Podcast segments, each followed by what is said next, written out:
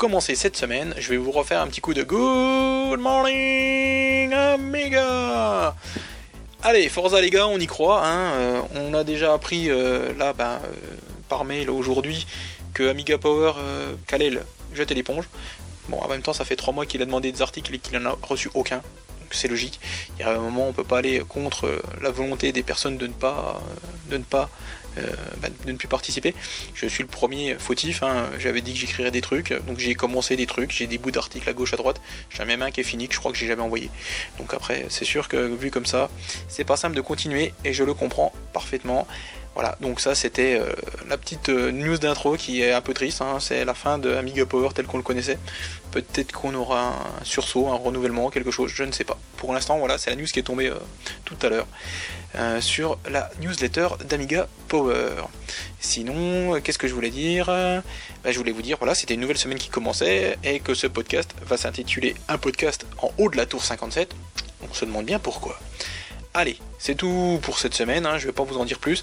N'hésitez toujours pas à commenter, à m'envoyer des mails, à faire ce que vous voulez pour dire que vous écoutez, ça me fait toujours plaisir. Et on va enchaîner avec une nouvelle semaine d'actu de folie pour ne pas changer. Allez, c'est parti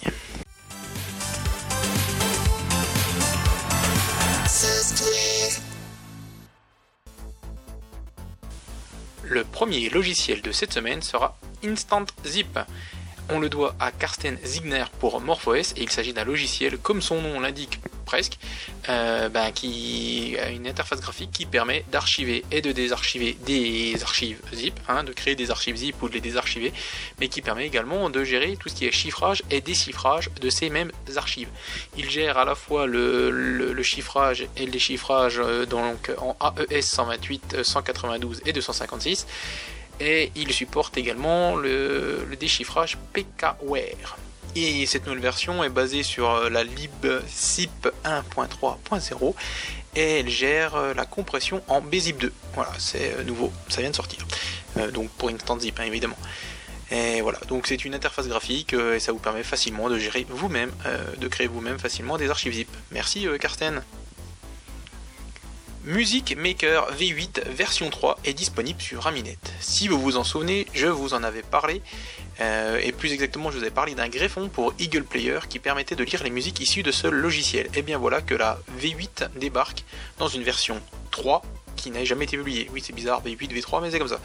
Alors euh, pour information, et si jamais vous ne connaissez pas, Music Maker V8, ou aussi sobrement euh, simplement appelé MMV8, est un logiciel d'édition de musique euh, qui est basé sur les samples et que l'on doit à Thomas Vinny Schoffer. La petite histoire, c'est qu'il avait commencé ce logiciel en tant que hobby en 1986. Et beaucoup plus tard, il avait été publié en France et en Allemagne euh, par euh, le Data Baker, je ne connais pas, et Wolf Software. Donc ça, c'était pour l'Allemagne. Donc cette version 3 donc cette V8 version 3 date euh, de 1992 et n'avait jamais été publiée en tant que produit commercial. Voilà qui est chose faite, donc maintenant euh, ben, Music Maker est disponible en V8 version 3. Alors pour les aficionados de musique, euh, ben, si vous voulez tester, nous, nous faire un petit retour, ben, ce sera toujours sympa. Merci beaucoup Ereno Info Screen est une interface pour lecteur de musique qui affiche des informations en plein écran lors de la lecture. Il a été réalisé en Hollywood et il permet d'afficher euh, la couverture de l'album ainsi que des informations en temps réel des musiques qui sont jouées en provenance d'un lecteur de musique comme Jukebox, Songplayer, Aminet Radio, TuneNet, Amiga Amp, M-Player, etc. L'archive est disponible en version Amiga OS 3, Amiga OS 4 et également Warpup et pour MorphOS, euh, ce qui est pas mal, c'est qu'on peut aussi s'en servir comme économiseur d'écran.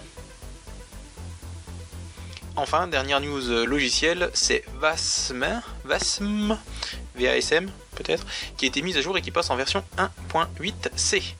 Alors, euh, bah, VASM est un logiciel qui vous permet de créer des objets linkables dans différents formats. Alors c'est bien évidemment dédié et destiné aux développeurs. Euh, l'intérêt de VASM, c'est qu'il est, euh, multi-CPU. Voilà. Donc euh, bah, ça vous permet de créer sur plein de, plateformes en même temps. Et c'est tout pour les logiciels cette semaine. On va pouvoir passer à la rubrique jeux.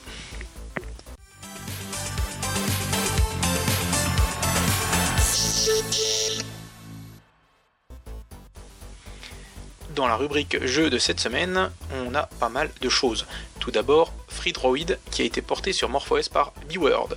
Une version précédente était d'ores et déjà disponible, mais B-Word ne pouvait pas passer une semaine sans être cité dans le podcast, c'est sûr. Donc voilà, il l'a porté. Allez, plus sérieusement, merci à lui pour ce jeu qui est en fait un RPG en vue isométrique. Je vais d'ailleurs laisser B-Word expliquer lui-même en quelques mots ce qu'est Free Droid. Je vais vous lire en fait ce qu'il a écrit dans la news sur Warmup. Vous incarnez Tux et devez combattre des robots rebelles de manière à restaurer la paix pour l'humanité. À cette fin, Tux peut prendre le contrôle des robots dans un mini-jeu tiré du jeu classique Paranoid ou simplement les mettre en pièces avec une arme. A noter que le jeu s'adapte à votre langue automatiquement. En résumé, il est en français. Donc euh, merci B-Word et merci pour ce jeu Free Droid qui vient euh, alimenter encore euh, nos machines MorphOS. Merci beaucoup. Et là, on tient sans doute l'actu de la semaine, c'est Tower 57, le jeu de Pixwork qui est édité par Eleven Pixels et qui était issu, pour rappel, d'un financement participatif sur Kickstarter. Financement participatif d'ailleurs qui avait été un succès grâce à une forte participation de la communauté Amiga il est désormais disponible justement pour Amiga OS 4, MorphOS et Aros, et tout ça grâce au travail de Daniel Daytona. Je ne vais pas dire son nom parce que je vais encore l'écorcher. Alors pour euh, information, euh, on peut y jouer donc sur les trois plateformes que je viens de citer, OS 4, MorphOS et Aros, euh, en sachant que on peut également en jouer à deux ou avec un joystick, sauf que pour jouer avec le joystick c'est un peu compliqué mais je vais vous en dire un petit peu plus juste après. Euh, à noter également qu'il y a un test disponible sur l'incontournable blog d'Epsilon, euh, test en anglais, et je vous ai mis le lien dans la description. Et moi je vais vous donner mon ressenti après quelques petites heures de jeu. Alors pour info, je l'ai testé à la fois sur le Mac Mini euh, sous MorphOS, Mac Mini à 1,5 GHz et avec 64 Mb de RAM, mémoire de RAM graphique, et sur le PowerBook 1,67 avec 128 Mb de mémoire graphique. Voilà. Alors, tout d'abord, euh, on a une archive, on désarchive, on met la met où on veut et on n'a plus qu'à lancer sur le, appuyer sur le bouton launch. Euh, donc, euh, en sachant que là, bah, ça permet de lancer, peu importe sur quelle plateforme on est, il va trouver tout, seul sur quelle machine il, tourne et lancer la meilleure. je vous conseille fortement de lire le README puisqu'il faut le lire. Hein. Il y a des choses intéressantes comme par exemple si jamais vous ne voulez pas à chaque démarrage choisir la résolution d'écran on peut l'intégrer, on peut intégrer euh, cette fameuse résolution d'écran dans les tooltypes. Donc là, ben, il faudra le mettre dans les tooltypes, non pas du bouton launch, mais euh, de, l'icône launch, mais de l'icône correspondant à votre version que vous utilisez. Et puis d'autres petites choses comme afficher les FPS ou les choses comme ça, donc euh, toujours sympa. Ensuite, le jeu en lui-même est super bien fini, il n'y a pas à dire, hein. Daniel a super bien bossé. première remarque, quand on le lance, si vous êtes sous MorphOS, il faut avoir la librairie XEMUL 50.17 qui n'est disponible que dans le SDK. Ou alors il faut attendre MorphOS 3.10 pour l'avoir, ça sera peut-être plus simple. Euh, en sachant que en fait cette librairie c'est elle qui permet apparemment d'aller vérifier s'il y a des mises à jour euh, qui sont disponibles.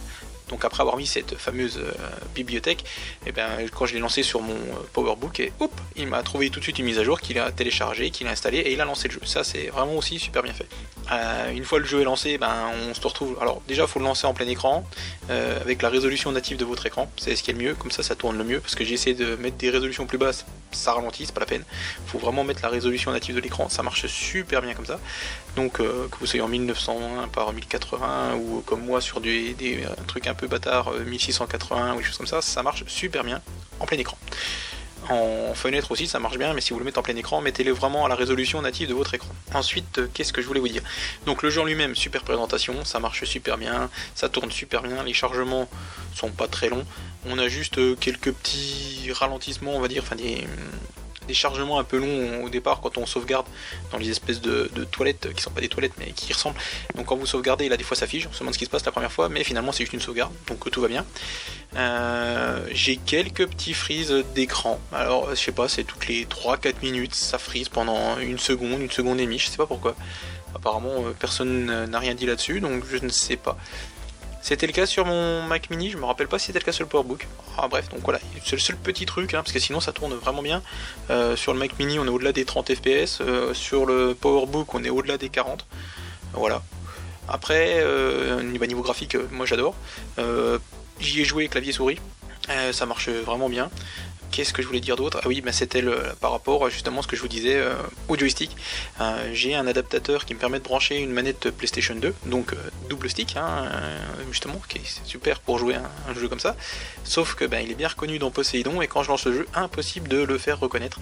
Alors il y avait une solution enfin, donnée par Daniel qui dit qu'il faut tout configurer tout comme il faut, mais après lancer le jeu uniquement avec la manette. Donc c'est-à-dire que si vous lancez le jeu avec clavier et après vous passez à la manette, ça ne marche pas. Il faut dès le départ euh, lancer le jeu avec la manette. Donc j'ai essayé en quittant, en utilisant que la manette, mais elle n'est jamais reconnue, ça ne marche jamais. Je ne sais pas comment faire. Et apparemment je suis pas le seul parce que j'ai un peu fouiné sur euh, les forums, tout ça, et apparemment il n'y en a pas grand monde qui arrive à l'utiliser à la manette. Euh, donc à faire, à suivre. Voilà, c'était donc là mon petit retour sur Tower 57, un grand jeu qui est vendu si vous ne l'avez pas pris sur Kickstarter, qui est vendu 12, 12 dollars, ce qui fait peut-être 10 euros maxi, euh, et c'est disponible sur le site euh, dédié. Euh, en sachant que si vous voulez soutenir ou remercier Daniel pour le travail effectué, l'intégralité de l'argent là va directement aux développeurs, c'est-à-dire à Pixware qui est à Benito Sub hein, notamment. Par contre, si vous voulez que Daniel perçoivent quelque chose, euh, même si vous augmentez la cagnotte, euh, le prix euh, quand vous payez la version Amiga, ben, il n'y a rien qui va à Daniel. Alors Daniel a son, site, hein, goldencode.de si je dis pas de bêtises, où là vous pouvez aller lui faire un don, il n'y a pas de problème en marquant ben, merci pour, pour Tower 57 notamment. Voilà. Et c'est tout pour Tower 57. Je voulais vous faire un petit retour sur Sweep Out car Criso l'a annoncé dans le fil dédié à son jeu sur Amiga France. Il, avait annoncé que le jeu serait disponible en version euh, définitive et qu'il enlevait en fait tous les liens vers les anciennes releases. Et voilà, c'est moi j'allais vous lire tout ce qu'avait mis Criso par rapport à ça, sauf que bah ça y est, c'est fait, la version finale est en ligne. Bah voilà, Sweep Out est disponible en version finale avec un trailer, euh, une archive et tout ce qui va bien. Euh, il pense d'ailleurs mettre un mini prix pour acheter le jeu, ce qui ne changera rien comme il le disait à la possibilité d'y jouer gratuitement. La seule différence c'est que les joueurs gratuits, donc euh, non enregistrés, verront leur score supprimé très occasionnellement. Voilà tout ce que j'ai à dire, c'est bien joué Criso, vive Lamos, euh, et regardez le petit trailer, ça donne vraiment envie. Golden Wing débarque. Golden Wing, euh, on en avait déjà parlé, je crois, si je dis pas de bêtises. Et oui, parce qu'il était sorti à la Capacitor 2017, oui, je vous en avais parlé. Et eh bien voilà, la final release est disponible sur Aminet, et ce, de manière gratuite. Euh, donc c'est un shoot'em up en assembleur, et qui tabasse pas mal. Voilà, donc ben pas grand chose de plus, il y a une vidéo également qui est disponible, alors ben, je vous invite euh, encore une fois à télécharger le jeu et puis à y jouer. Hein. Voilà. Apidia arrive en édition spéciale 18, et cette version on la doit à Hierok. Alors là, je vais vous lire, c'est ce que j'ai vu sur Amiga France, hein, parce qu'Amiga France a fait pas mal de news là, justement sur euh, bah, Golden Wing précédemment, Apidia actuellement là. Euh, et voilà, euh, je vais pas m'amuser à réinventer la roue, ils le font très bien. Le très productif IAROC dont nous parlions récemment avec le jeu Highway Sprint, je sais pas si vous vous souvenez, hein, le petit jeu avec les voitures sur les autoroutes là qui se doublent. et voilà, il propose une version hackée du jeu Apidia. Alors à la version Apidia Special Edition 18, vous pourrez entre autres choisir votre niveau, pratique hein, pour ceux qui ont du mal euh, pour avancer. Commencer avec plus de vie.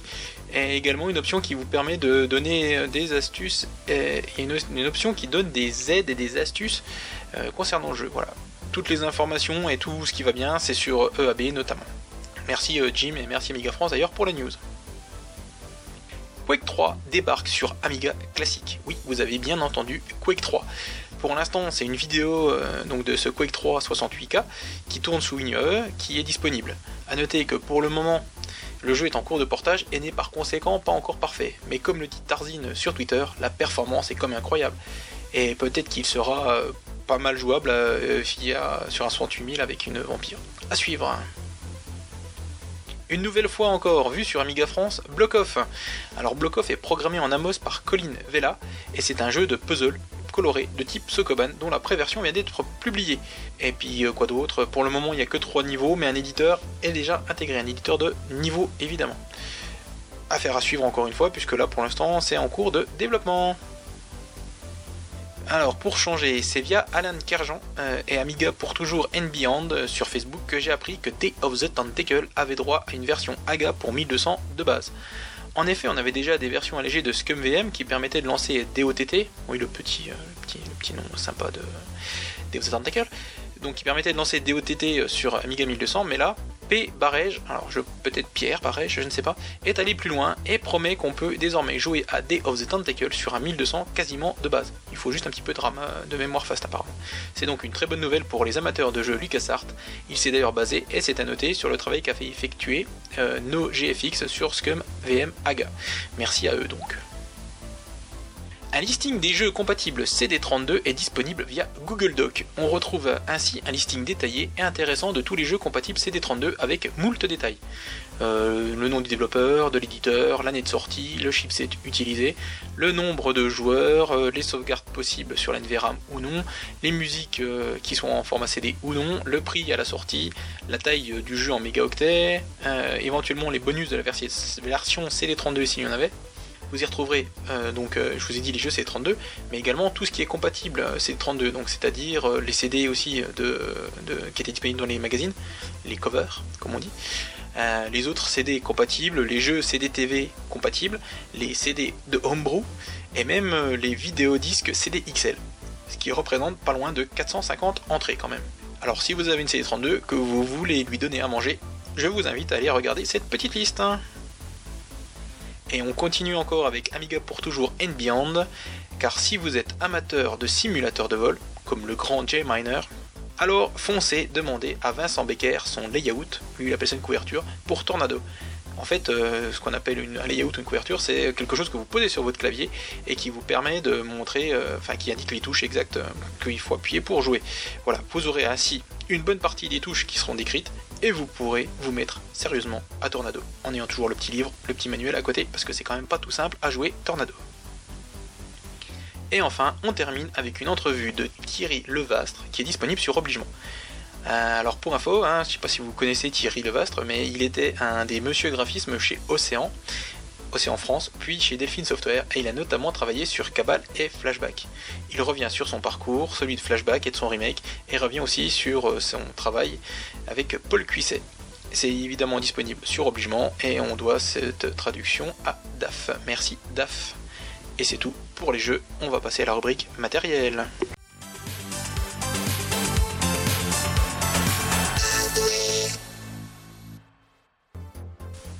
J'ai cru que je n'aurais rien à dire sur la vampire cette semaine.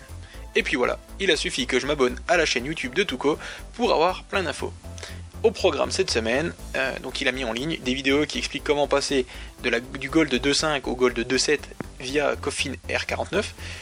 Je ne vais pas m'étendre plus que ça sur Coffin, puisque c'est une distribution entre guillemets clé en main pour la Vampire, qui était anciennement appelée Apollo OS, et qui semble toutefois continuer de contenir des trucs qui ne sont pas librement distribuables, donc j'en parle pas plus que ça, voilà, vous l'avez entendu, je ne le dirai plus. Euh, il a mis également une vidéo sur euh, comment changer le thème, euh, le thème graphique du Warbench, toujours sous Coffin R49. il vous montre également comment jouer à Settlers 2.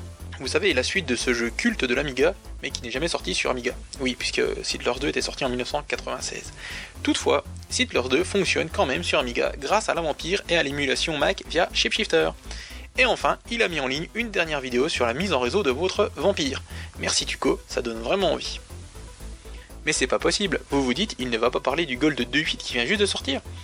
En effet, Gunnar avait dit que cette version euh, de 7, donc du Gold 2.7, serait suivie de près d'un Gold 2.8, sauf qu'au moment où j'avais fini mon conducteur hier soir, il n'en était toujours pas question, il n'était toujours pas sorti. Sauf que voilà, une news est tombée sur euh, Amiga France à 1h du matin, euh, bah, ce matin, et voilà, je l'ai donc rajouté. Voici ce que décrit Jim Neray sur Amiga France de cette version 2.8, donc du Gold, du Core Gold de la Vampire qu'il a annoncé une optimisation du support d'EMA pour la sortie HDMI, des corrections sur le FPU, des corrections de la RTC sur l'Amiga 500, une optimisation du port SD carte SDNet et l'activation du port d'extension des cartes Amiga 500. Alors, euh, je vais faire comme Jim Neray, hein, je vais exactement le citer, et de toute façon je pense exactement la même chose, c'est très certainement ce dernier point, c'est-à-dire l'activation du port d'extension des cartes 500+, qui est le plus intéressant. En effet, Gunnar Van Boen, faisant allusion à une extension idéale qui apporterait Ethernet, USB et RTC en un seul module et dont la production serait déjà en cours de discussion avec un développeur de matériel bien. Vous imaginez donc, vous avez votre Vampire, cette petite carte d'extension avec de l'Ethernet, de l'USB, merveilleux. Ou à l'heure où Jim Neray écrivait ces lignes, euh, seul le Core 2.8 en X10 pour V500 et V600 était disponible, Mais voilà, c'était à l'heure où il écrivait ces lignes, puisque maintenant, euh, je vous confirme les propos devinatoires de Jim, qui prévoyait que les versions X11 et X12 allaient être disponibles sous peu, et eh ben ça y est, elles y sont. Donc merci à toute l'équipe Apollo, merci à Jim Murray. Si vous utilisez la vampire, n'hésitez pas à commenter dans la news, à nous dire euh, comment ça marche bien, euh, qu'est-ce qui marche pas, qu'est-ce que vous voudriez voir, enfin bref. N'hésitez pas, je pourrais faire remonter tout ça ici. Merci beaucoup et enfin, pour euh, finir cette rubrique matérielle, c'est pareil, c'est un tweet de Tarzine qui a fait remonter cet adaptateur qui s'appelle le Enjoy 4. Il s'agit d'un adaptateur qui permet de brancher deux manettes supplémentaires sur un Amiga via le port parallèle vendu 6 euh, livres sur eBay, soit d'à peu près 7-8 euh, euros. Elle vous permet de brancher ainsi 4 manettes et de jouer notamment à Base Jumper, Dina Blaster, Kick-Off 2, Street Tracer, Super Skid Marks, tous ces jeux qui peuvent se jouer euh, à 4. Et d'ailleurs, je vous mettrai le lien parce que en fait, il y a une liste sur Aminet qui liste justement tous les jeux Amiga jouables à 4 joueurs avec 4 manettes. Voilà, alors, Enjoy 4 plus cette fameuse liste, et là vous allez pouvoir vous éclater à 4 joueurs sur votre Amiga. Et notamment à Base Jumper. Essayez Base Jumper, essayez Base Jumper, essayez Base Jumper. Je vous ai dit d'essayer Base Jumper Essayez Base Jumper. Et c'est tout pour la rubrique matériel.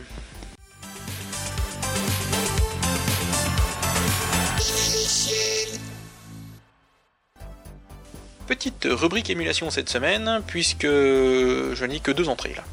Tout d'abord Amibian, qui est une distribution pour Raspberry Pi et qui exécute UAE for ARM au démarrage, euh, et que l'on doit à Gunnar Christ. Je vais essayer de vous traduire un petit peu ce qui avait été mis sur amiganews.de. Alors c'est très rapide, hein, il n'y a qu'une seule phrase. Donc euh, qui disait que cette, euh, Amibian, je vais pas y arriver, est une image préconfigurée pour Raspberry Pi 3 et aussi pour Raspberry Pi 2 overclocké, qui démarre l'émulateur Amiga UAE for ARM et qui, d'après son auteur, boot très vite et fonctionne très vite. Voilà, c'était tout pour Amibian. Le deuxième euh, item pour euh, cette partie émulation, c'est le logiciel ou le patch, enfin je sais pas comment on peut dire, enfin il s'appelle patch, hein, son nom c'est Patch Composite Tags, Patch Composite Tag en français, voilà. Euh, ce patch on le doit à l'Intellier, l'homme qui est derrière l'excellent WASP 3D, la réimplémentation logicielle de Warp 3D. Alors que permet ce patch eh bien, Pat, c'est son petit nom, hein, Pat, Pat émule en logiciel la fonction composite tag, c'est-à-dire la composition euh, qui est utilisée sous OS4. Le but est ainsi d'utiliser la composition dans WinUAE PPC. Euh, comme le dit Alain, sur un vrai Amiga NG ça marche, mais ça n'a vraiment aucun intérêt. Et sous WinUAE PPC, ben, ça vous permettra notamment de lancer des jeux comme Maze, Maze, M-A-C-E, Maze. Well done Alain, again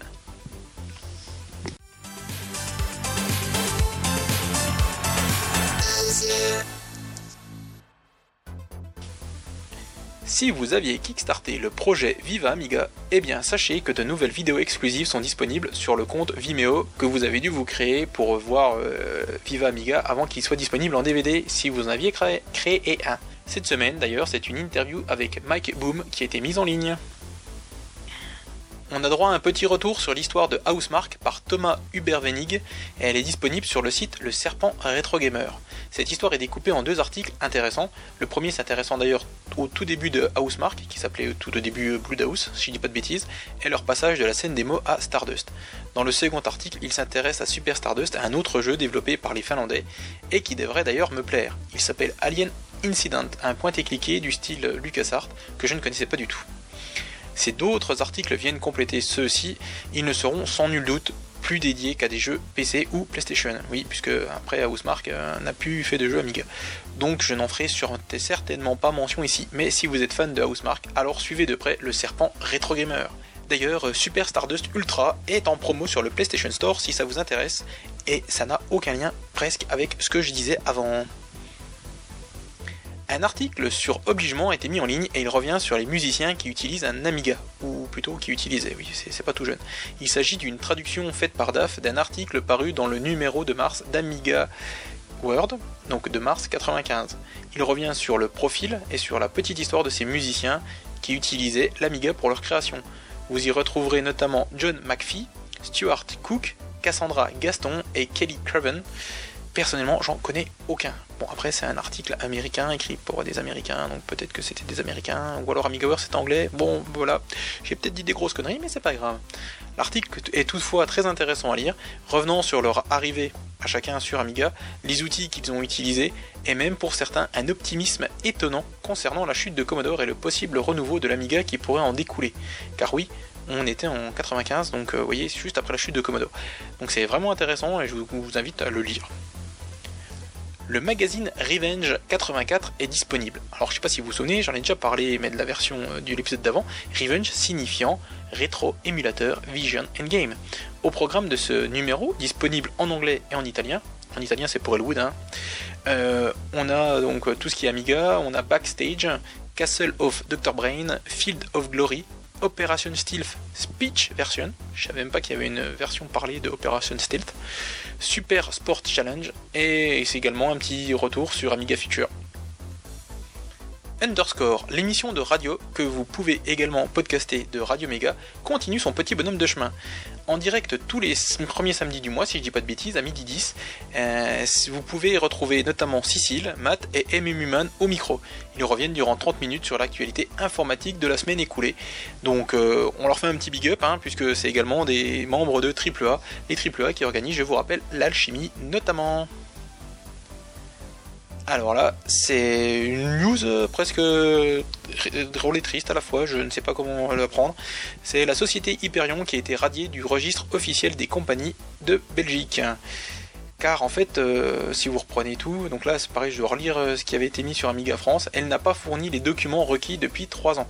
En effet, tous les ans, normalement, ils sont censés donner leur, leur registre de banque, les choses comme ça, et en fait Hyperion ne les a pas donnés.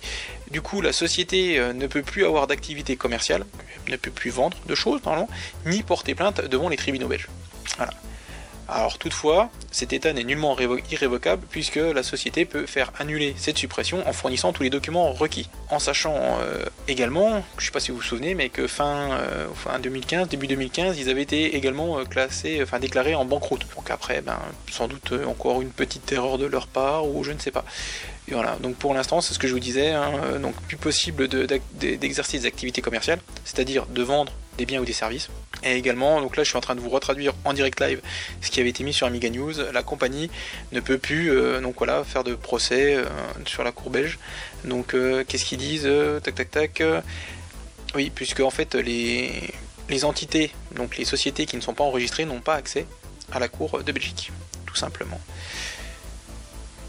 On enchaîne presque sans transition, enfin non il n'y en a pas, hein, c'est pas possible de faire une transition là-dessus, avec Indie Games, le livre qui a été écrit par Buntavi Suvillet, qui était l'ex-rédactrice en chef d'IG Magazine, le merveilleux magazine IG, euh, qui, est, parti bien trop jeune à mon goût.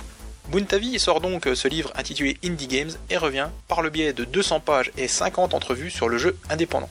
Je ne l'ai pas acheté, mais ça ne saurait tarder je pense, mais je vous en parle quand même, car en fait Monsieur Eric Chahi fait partie des personnes qui se, sont, entretenues avec l'auteur. Voilà, tout simplement. Donc il y a encore un petit lien encore même avec l'Amiga, puisqu'en fait il va parler d'Another World, notamment. Ensuite, euh, ben, je donne à vous présenter le projet Rockstar Mag, que Tarzin a fait remonter sur Twitter. Il concerne Hichem, euh, son petit pseudo c'est DJH, un Rennais qui est né avec un handicap moteur. Euh, plus particulièrement, ça s'appelle une IMC, une infirmité motrice cérébrale. Cela ne l'empêche toutefois pas d'être passionné de jeux vidéo et devinez avec quoi Hichem a commencé les jeux. Avec un Amiga 500 et une trackball.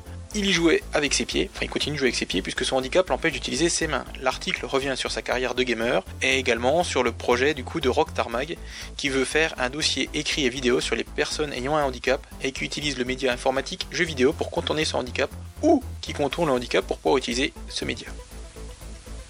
Ensuite, un petit truc sympa, c'est des vieilles publicités qui ont été compilées dans des livres au format PDF par Amigadget. Avec un tel pseudo, vous vous doutez bien qu'on va y retrouver de l'Amiga. Et vous avez tout à fait raison.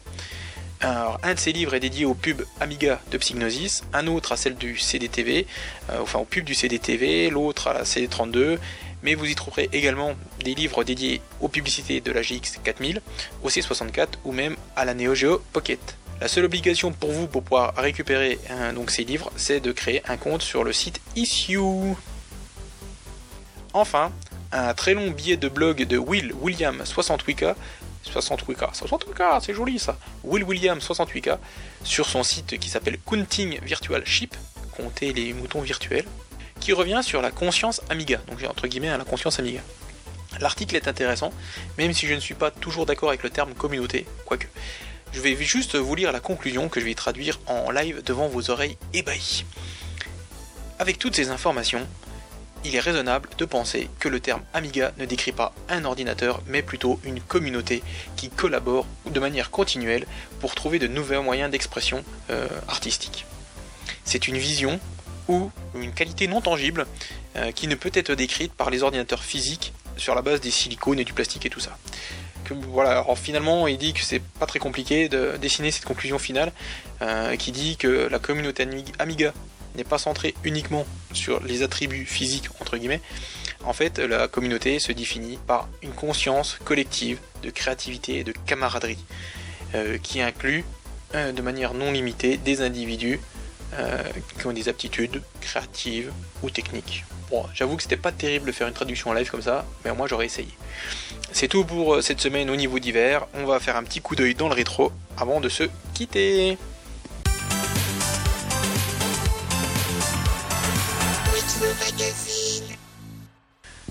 Pour coup d'œil dans le rétro de cette semaine, je reste encore une fois avec Commodore Revue numéro 1, celui du mois de mars 1988, qui a tout juste 30 ans. Cette fois-ci, euh, je m'intéresse à la rubrique Les trucs d'amis, euh, qui est encore une rubrique animée par Michael Moï. D'ailleurs, je ne sais pas si vous avez noté, mais euh, tout ce que je vous ai lu avant, c'était animé par Michael Moï ou écrit par Michael Moï. Donc il a écrit beaucoup de choses, hein, monsieur Michael Moï, pour ce numéro 1 de Commodore Revue. Alors je vais vous lire notamment le premier passage parce que ça, je trouve ça vraiment rigolo. Et en plus, il y a une petite anecdote dedans, vraiment sympa. Alors, ça s'appelle donc Les trucs d'amis. Et bon, il y a une petite introduction hein, qui parle, qui dit que c'est une, rubrique dédiée aux lecteurs, hein, pour les lecteurs, euh, des trucs astuces. Et donc le tout premier passage, c'est, il s'appelle Signature avec un S. De tout temps, les artistes et créateurs ont signé leurs œuvres. Il est classique de voir les signatures des peintres sur leurs toiles ou celles des compagnons sur les édifices qu'ils bâtissent. Aujourd'hui, les techniciens participant à l'élaboration de nouveaux ordinateurs, voire de logiciels, n'hésitent pas à se sacrifier à la même coutume. Sur l'Amiga, on trouve plusieurs endroits où les ingénieurs d'Amiga Corp ont laissé leurs traces avant que la société ne soit dissoute. On a des signatures hard, entre guillemets hard. Euh, tout d'abord, si vous avez une Amiga 1000, vous pouvez découvrir sur la plaque de base les signatures des concepteurs et même l'empreinte de, la patte du chat de J-Miner. Possesseur d'Amiga 500 ou d'Amiga 2000, pleurez sur votre sort. Les auteurs n'apparaissent pas sur ces machines. On a également des signatures soft, signatures logicielles. Le logiciel de l'Amiga, Kickstart et Warbench, a été programmé par différents ingénieurs qui ont laissé en plusieurs endroits leurs autographes. Dans le Kickstart 1.2 sur Amiga 1000, 500, 2000, vous trouverez un message non codé en tapant le petit programme basique suivant. Alors euh, je vais vous le lire mais ça va pas être fort i alors après 1 6 6 4 9 6 7 0 le est euh, typographique après tout 1 6 6 4 9 7 4 7 encore le est typographique print CHR dollar ouvrez les guillemets PIC P-E-E-K ouvrez la guillemets I fermez les guillemets fermez les guillemets euh, next I. Si vous êtes possesseur d'Amiga 1000 vous pourrez essayer d'avoir le même message avec le Kickstart 1.1 en modifiant la première ligne par euh, for I 166535996 et tout 1 6 6 5 3 6 2 7 2 et. Petite précision, Del Luck est actuellement l'un des derniers ingénieurs de feu Amiga Corp qui contribue à travailler pour Commodore. Il collabore actuellement à la finalisation du Kickstart Warbench 1.3, on est en 1988, hein, et au développement du Warbench 1.4, qui ne sortira jamais, mais on est toujours en 1988. Ce dernier comprend lui aussi quelques messages cachés. Les afficher n'est pas une mince affaire, demandez l'aide d'une deuxième personne si vous n'avez pas les doigts suffisamment longs pour la manipulation suivante il faut appuyer simultanément sur les deux touches Shift, les deux touches Alt et l'une des touches de fonction F1 à F10. Vous obtiendrez ainsi 10 messages différents correspondant à la liste des principaux créateurs de l'Amiga. Les possesseurs d'Amiga 1000 obtiendront pour F10 le message suivant We made Amiga, they fuck it up. Traduction élégante, nous avons créé l'Amiga, ils l'ont saboté. Pour l'Amiga 500 2000, cette phrase a été remplacée par une autre, mais vous pourrez l'obtenir en maintenant toujours appuyé les deux touches Shift, les deux Alt, une touche de fonction et en introduisant une disquette dans un lecteur. À ce moment, vous aurez très peu de temps pour apercevoir ce message, puis un second. The Amiga, Born a Champion. Enfin, le dernier message caché à notre connaissance est contenu dans le programme Préférences.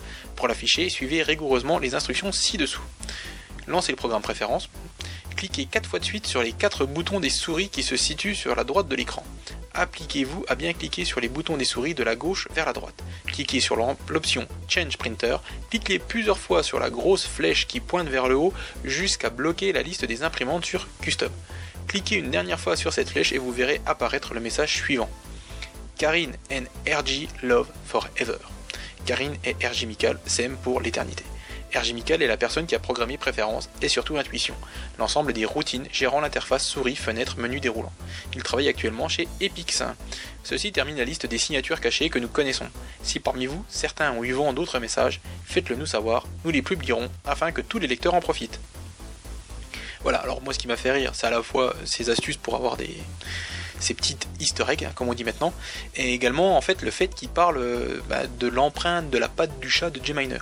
J'avais déjà entendu pas mal de. Enfin, j'ai entendu des personnes me dire que voilà, dans l'Amigami, il y avait une empreinte de patte de chat. Et je me disais, mais d'où ça vient J-Miner, on l'a toujours vu avec son chien Michi. Et Michi, c'est un chien, quoi, c'est pas, pas, pas un chat. Et voilà, tout revient de là. Enfin, peut-être pas, mais voilà. Donc, euh, merci Commodore Revue hein, pour euh, cette euh, fake news. Oui, hein, puisque c'est une fake news. J-Miner n'avait pas de chat, il avait un chien. Merci. Voilà. Et puis après, bah, si vous avez déjà essayé de faire ces petites astuces pour arriver à avoir ces fameuses easter eggs, ben, dites-le moi. Moi j'avoue que j'ai jamais essayé, mais je tente très bien le coup des double touches shift, double touche alt et tout ça. Et comme j'ai un ami gaming, juste pour voir le, le We Made Commodore, they take it up. Voilà, they fucked it up. Fucked it up. C'est pas facile à dire. Et voilà, et c'est à peu près tout pour cette rubrique coup d'œil dans le rétro. Je ne sais pas ce que je vais vous trouver pour la semaine prochaine, hein, si je trouve quelque chose, mais voilà. Euh, vous devez maintenant euh, vous en douter, on s'approche de la fin tout doucement. Je sais, vous êtes triste, moi aussi, mais c'est comme ça. Euh, maintenant, je tenais encore à remercier mille fois Michael Gibbs pour l'habillage sonore du podcast. Merci. Je tiens aussi à renouveler mes remerciements à tous ceux qui m'écoutent. Merci, merci vraiment. Les stats sur PodCloud s'affolent complètement, hein, sûrement à cause des bots. Mais peut-être pas, hein, c'est peut-être aussi grâce à vous, je ne sais pas, alors merci beaucoup. D'ailleurs, n'hésitez pas à donner votre avis ou à commenter sur Amiga Impact, Twitter ou mail. D'ailleurs, je tenais à lancer un grand remerciement à Erno, Ernulzos hein, sur Twitter, à Mike Dafonk, d'ailleurs Mike Dafonk, hein, puisque tu entends ton nom, on n'en met pas partout, s'il te plaît, hein, non, s'il te plaît, s'il te plaît, je veux pas voir ça, à Highlander, à Monsieur Belette, à Serge, à Tuco, à Crash Minic, Crash je pense à toi, je ne t'ai pas oublié, il faut juste que je retrouve la carte fille pour la tester, et également à Tarzan, Tarzine, je vais pas y arriver, ça, ça fait faire que 10, émissions que je dis Tarzien, Tarzine, c'est pas grave. Euh, donc je remercie tout le monde là pour euh, leurs commentaires qui font vraiment chaud nos cœurs.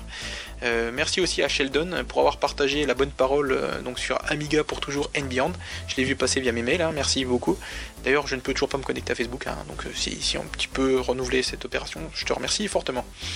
Et également, merci à tous ceux qui sont tapis dans l'ombre. D'ailleurs, n'hésitez pas à commenter. Je vous remercie parce que ça, ça commente, parce que ça motive vraiment.